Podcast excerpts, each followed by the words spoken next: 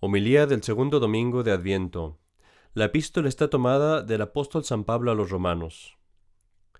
Hermanos, todo cuanto sea escrito para nuestra enseñanza sea escrito, a fin de que por la paciencia y la consolación de las escrituras mantengamos la esperanza. El Dios de la paciencia y de la consolación os dé tener los mismos sentimientos entre vosotros, conforme a Jesucristo para que con un mismo corazón y una misma boca glorifiquéis al Dios y Padre del Señor nuestro Jesucristo. Por lo cual, favoreceos unos a otros como Cristo os favoreció a vosotros, para gloria de Dios. Porque os digo que el ser Cristo Jesús ministro de los circuncidados, quiere decir del pueblo judío, fue en prueba, prueba de la veracidad de Dios para que se confirmasen las promesas hechas a los padres mas los gentiles que glorifican a Dios han sido llamados en prueba de su misericordia, según está escrito. Por eso te confesaré entre las gentes y cantaré salmos a tu nombre. Y en otra parte dice, Regocijaos gentes con el pueblo suyo. Y en otra, Alabad al Señor todas las gentes, alabadle más y más todos los pueblos. Asimismo Isaías dice, Brotará la vara de Jesé, el padre de David, y quien se levante a tener el imperio de las gentes, en él esperarán las gentes. El Dios, pues, de la esperanza os colme de todo gozo y paz en vuestra fe, a fin de que abundéis en la esperanza, por virtud del Espíritu Santo. El Santo Evangelio es la continuación del Evangelio según San Mateo. En aquel tiempo Juan, habiendo en la prisión oído las obras maravillosas de Cristo, envió dos de sus discípulos a preguntarle, ¿eres tú el Mesías que ha de venir? ¿O debemos esperar a otro? A lo que Jesús le respondió, Id y contad a Juan lo que habéis oído y visto. Los ciegos ven, los cojos andan, los leprosos quedan limpios, los hordos oyen, los muertos resucitan, se anuncia el Evangelio a los pobres, y bienaventurado aquel que no tomare de mí ocasión de escándalo. Luego que se fueron estos, empezó Jesús a hablar de Juan y dijo al pueblo, ¿Qué es lo que salisteis a ver en el desierto? ¿Alguna caña movida al viento? O decidme, ¿qué salisteis a ver? A un hombre vestido con lujo. Ya sabéis que los que visten así viven en palacios de los reyes. En fin, ¿qué salisteis a ver? ¿Un profeta? Sí, os digo, y más que un profeta, pues él es de quien está escrito. Mirad que yo envío mi ángel ante tu presencia, el cual irá delante de ti, disponiendo mi camino. En el nombre del Padre, y del Hijo, y del Espíritu Santo. Amén. ¿Qué salisteis a ver al desierto? ¿Una caña sacudida por el viento? Nos dice nuestro Señor. Y así como continuamos esta hermosa temporada de Adviento, la Iglesia pone adelante de nuestros ojos a Juan el Bautista, el precursor del Mesías. La palabra precursor quiere decir el que corre antes, el que corre, eh, el que corre antes del rey, en este caso. Era una costumbre en la antigüedad, cuando un rey iba a venir a un reino o a tomar posesión de una tierra, enviar a un soldado o un emisario que iba corriendo delante del rey y él avisaba a las gentes que prepararan los caminos, que se prepararan ellos mismos para poder recibir al rey, al rey adecuadamente. Y esta es la figura de Juan el Bautista. Pero Juan el Bautista nos prepara a recibir a Cristo no solamente con palabras, no solamente diciéndonos lo que debemos hacer, sino también Jesucristo mandó a Juan el Bautista para prepararnos con su ejemplo. Él nos lleva a nuestro Señor con su propia vida, con sus propios pasos. Y esta es la causa de que nuestro Señor alabe a Juan el Bautista. Lo pone delante de nuestros ojos diciendo, Él es el que les muestra, el que nos muestra cómo podemos acercarnos a Cristo. Él nos muestra cómo podemos alcanzar a Cristo, cómo nos podemos preparar para su venida. Y una de las cosas que nuestro Señor dice de San Juan es precisamente de lo que quisiera hablar hoy y es la virtud de la perseverancia. Nuestro Señor dice de San Juan que saliste a ver al desierto una caña movida por el viento. Esta es una imagen muy propia de Palestina. En Palestina las cañas crecen muy alto y cuando el viento sopla se mueven hacia un lado y si el viento sopla hacia el otro lado las cañas se mueven al otro. Y así cambian con el curso del viento. Y estas cañas pues representan al hombre inconstante, al hombre que cambia de postura, que cambia de opinión, que no tiene convicciones, que cambia sus decisiones dependiendo de las circunstancias. Es la foto de ese hombre inconstante, del hombre que no tiene convicciones, del hombre que no persevera. San Juan, el Bautista, en cambio, se nos muestra como el opuesto. Es el hombre que está firme en la verdad, en la verdad que Dios ha revelado, sin importar el costo, sin importar las consecuencias que pueda traer a su vida temporal. Es un hombre de sabiduría, un hombre que teme más a Dios que a los hombres. Y prefiere mil veces hacer eh, enemistad con los hombres, incluso con los más poderosos, incluso con todos ellos, más bien que hacer enemistad con Dios, aunque fuera una sola vez. San Juan de Bautista es pues un profeta, pero todas estas virtudes de las que te estoy hablando están contenidas en la virtud de la perseverancia, o más bien son una muestra de la virtud de la perseverancia. Quizás tú nunca has oído hablar de esta virtud o quizás nunca te has puesto a pensar en ella. Es algo que muy pocas veces reflexionamos acerca de ello porque es difícil poner el dedo, es, difícil decir, allí está la perseverancia, en, esta, en este momento la practiqué. No podemos ver algo así. Pero ¿qué es? ¿Qué es esta virtud? La virtud de la perseverancia es aquella virtud por la cual yo continúo en la práctica de las virtudes, en las prácticas de los buenos actos, particularmente de aquellos que son necesarios para salvar mi alma, sin detenerme, sin abandonarlo. Pienso en un ejemplo para explicar esto. Imagínate que tú estás en una oficina, imagínate que estás trabajando en una computadora, y que tienes que hacer un trabajo, que lo tienes que entregar muy pronto y que si no lo entregas tal vez vas a perder tu empleo. Ahora, para trabajar eso, para hacer ese trabajo, obviamente necesitas energía eléctrica, necesitas poder.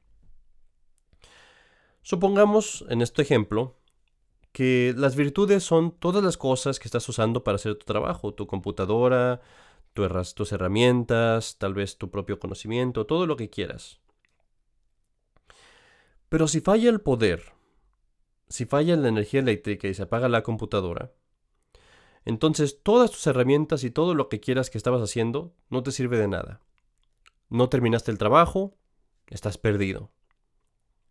Supongamos, en cambio, que cuando se va la energía eléctrica, que se va, se hace un apagón, tienes una batería al lado de la computadora, lo que llaman un no break, como un regulador, que está conectado a la computadora y te permite terminar el trabajo. La energía falló, pero el no break entró en ese momento y siguió dándote la energía para terminar el trabajo. Bueno, en nuestro ejemplo, este no break, este, esta batería, es la virtud de la perseverancia, es la que te permite, en ese momento en el que las cosas fallan, te permite continuar trabajando, ejercitando la virtud para salvar tu alma. aquellos momentos, por ejemplo, en los que tú estás rezando el rosario y empiezas y dices voy a decir el rosario todos los días y ahora voy a decir mis oraciones de la noche todas las días y empiezas tal vez esta semana empiezas a juntar a toda tu familia para rezar juntos el rosario, pero después algo pasa, un día ya no lo hiciste y luego ya dejas de hacerlo. Faltó el poder, faltó la virtud de la perseverancia. No te va a servir de nada lo que hagas si no continúas haciendo estas buenas obras. Pongamos otro ejemplo, supongamos que ya estás en estado de gracia, fuiste a confesarte, y quizás estás dejando de tomar, o estás dejando de fumar, o estás dejando de ver algunas cosas en la televisión, o cualquier cosa que sea. Pero después de algunas semanas, en las que has estado bien, algo pasa, caes de nuevo y fallas. Te faltó de nuevo la virtud de la perseverancia y no verás resultados a menos que practiques esta virtud, que continúes en las buenas obras, en tus buenas resoluciones. Tú me dirás, hoy padre, pero entonces yo no puedo, pues a cada rato fallo, entonces no puedo tener esa virtud. No. Esta virtud es como cualquier otra virtud. No te viene mágicamente, tienes que empezarla a practicar. Hay una etapa en la que sí caes y te vuelves a levantar, hay una etapa en la que no estás al 100% practicando esta virtud, pero así como uno empieza a hacer ejercicio poco a poco y se hace más y más fuerte, así esta virtud de la perseverancia se gana precisamente volviendo a esas prácticas, volviendo a esas resoluciones. Cuando tú ves que te fallan, cuando tú ves que caíste, cuando tú ves que se te olvidó o que aflojaste, vuélvelas a retomar. Esas resoluciones, esas prácticas, vuélvelas a retomar. No importa cuántas veces caigas y se te caigan esas virtudes, poco a poco vuélvelas a retomar y verás que nada más por eso estás, de hecho, ya perseverando. Esta virtud en estos días de reto, de apostasía, de herejía, es tan importante para los católicos. Y todos aquellos casos de personas que tú ves que han faltado en, en, la religión, que quizás han abandonado la iglesia, lo que es, lo que pasó en esos casos fue precisamente que no tuvieron esta virtud, no tuvieron perseverancia. Y te voy a poner algunos casos más en los que vas a ver esta virtud como brilla en la vida real. Cuando tú llamas a otros a rezar y nadie te responde y te llega una, un, un, un desaliento por todo eso y piensas, ah, ya no voy a hacer nada, ya no les voy a volver a hablar. Esta es la virtud que hace que continúes, que sigas rezando, solo si es necesario, pero que sigas rezando y que no te detengas, que no lo abandones. Cuando tu familia o tus amigos no piensan de la misma forma que tú piensas, y tal vez ellos aprueban algo que está mal, incluso tal vez que es pecaminoso, y te presionan para que lo apruebes, y tal vez te desprecian y te están llamando por teléfono para presionarte a que pruebes estas cosas. Esta es la virtud que te mantiene firme, que te que previene que te dobles, que previene que caigas en ese mismo pecado y que te da la fuerza de agradar a Dios, aunque eso signifique desagradar a los hombres. Cuando empiezas una buena obra, un buen proyecto y empiezan a haber grandes dificultades y la gente se empieza a quejar y tal vez algunos murmuran contra ti, cuando te dejan solo y ya no te ayuda nadie y nadie se ofrece a ayudar, esta es la virtud que te mantiene firme en la obediencia, que te mantiene firme en los buenos propósitos, en los buenos proyectos que se han empezado a realizar, incluso aunque eso signifique trabajar solo, te mantiene firme trabajando para la gloria de Dios. Cuando estás tentado fuertemente y las cosas se ponen muy difíciles, y tú ves que aquellos que se portan despreciando a Dios viven bien, y tú que te portas tratando de amar a Dios tienes que sufrir dificultades, tienes que sufrir tal vez desprecios, tienes que sufrir tal vez pobreza y otras muchos problemas. Esta es la virtud que despierta tu esperanza en el cielo, es la virtud que te permite continuar rechazando el pecado. Es la virtud que pone delante de tus ojos que esta vida de aquí no es para siempre y que es mejor sufrir aquí para llegar a la eterna recompensa. Y cuando eres joven y tus padres te sacan al mundo, y los amigos, la compañía, las escuelas, el trabajo, todos te rodean como un coro, diciéndote que olvides a Dios, que olvides a tus padres, que traiciones tus principios, que vendas tu alma a ellos y al mundo, que te des a los placeres ciegamente, dejando atrás las verdades que aprendiste.